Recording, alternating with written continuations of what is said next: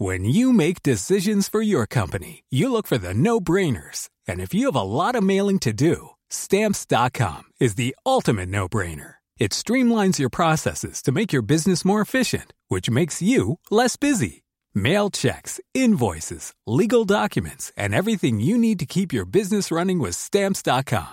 Seamlessly connect with every major marketplace and shopping cart. Schedule package pickups and see your cheapest and fastest shipping options from different carriers. With rates up to 89% off USPS and UPS rates. And with the Stamps.com mobile app, you can take care of mailing and shipping wherever you are. Make the same no-brainer decision as over 1 million other businesses with Stamps.com. Sign up with Code PROGRAM for a four-week trial, plus free postage and a free digital scale. No long-term commitments or contracts. That's Stamps.com. Code Program.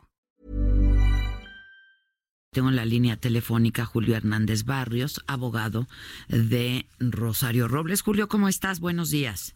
Adela, te saludo con mucho cariño, como siempre. Muy buenos días para ti y para el auditorio. Igualmente. Oye, bueno, pues eh, estábamos en, hace unos minutos eh, compartiendo con el auditorio cómo está la situación y en qué va un poco la situación de Rosario Robles. Entiendo que eh, pues ya presentaron también un, un, recurso y, en fin, eh, ¿cómo está en términos legales el asunto? Entiendo que también han puesto, se han puesto en contacto con la Comisión Nacional de Derechos Humanos. ¿Cómo va este asunto? Pues fíjate que el día de ayer, ya, ya muy noche, eh, se nos notificó de la resolución de la apelación que promovimos en contra de la resolución del juez Delgadillo Padierna, que consideraba como eh, que la prisión preventiva justificada debería de ser la medida cautelar a imponer. Nosotros, desde luego, en contra de esa resolución fuimos a, la apelación y ayer el tercer tribunal unitario resuelve esto, pues prácticamente dándonos la razón en todo, Adela, diciendo que la defensa no había mentido, que Rosario no había mentido, que el domicilio de Rosario no hay duda que sea el de Coyoacán, que no hay duda que no se puede eh, sustraer de la acción de la justicia, que realmente la prisión preventiva que, puso el juez eh, Delgadio Padierna eh, no solo fue injustificada, sino excesiva, y después de todo esto llega a la conclusión de que debe permanecer en la cárcel. Es decir, una, una resolución plagada de incongruencias en más de 30 años que llevo de ejercicio profesional.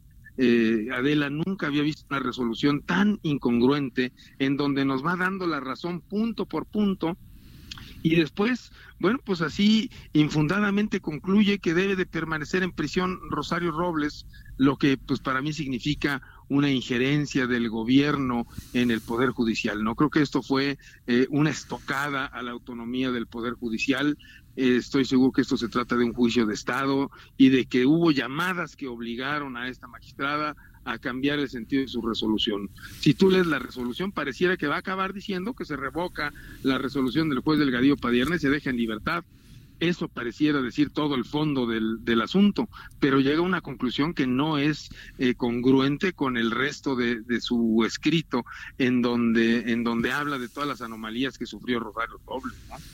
Eh, eh, sí, yo hace un rato decía que la magistrada le daba la razón a Rosario Robles, pero decide que siga en prisión, o sea, no, no, no se entiende, ¿no? Sí, absurdo, ¿no? Porque si ella no mintió, sus abogados no Muy bizarro, la verdad. No hay riesgo de fuga, eh, su domicilio es el de Coyoacán, no hay riesgo de que ella afecte a los testigos, no hay riesgo de que ponga en peligro a, a, las víctimas, eh, ella no tiene riesgo de fuga, pero que se quede en la cárcel.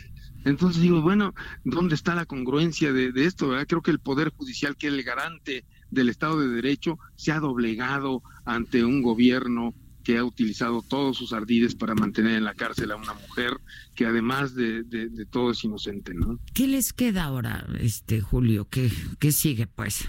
Mira, desde el punto de vista legal, por supuesto, iremos a, al amparo. Este, esta resolución es recurrible mediante el amparo. Fuimos ya a la Comisión Nacional de Derechos Humanos. No espero grandes cosas de la Comisión de Derechos Humanos, está igualmente viciada, ¿no? Una, una persona que era inelegible para ocupar ese cargo y que está relacionada con el mismo partido del gobierno, pues dudo mucho que emita una resolución en contra de los propios que lo pusieron ahí.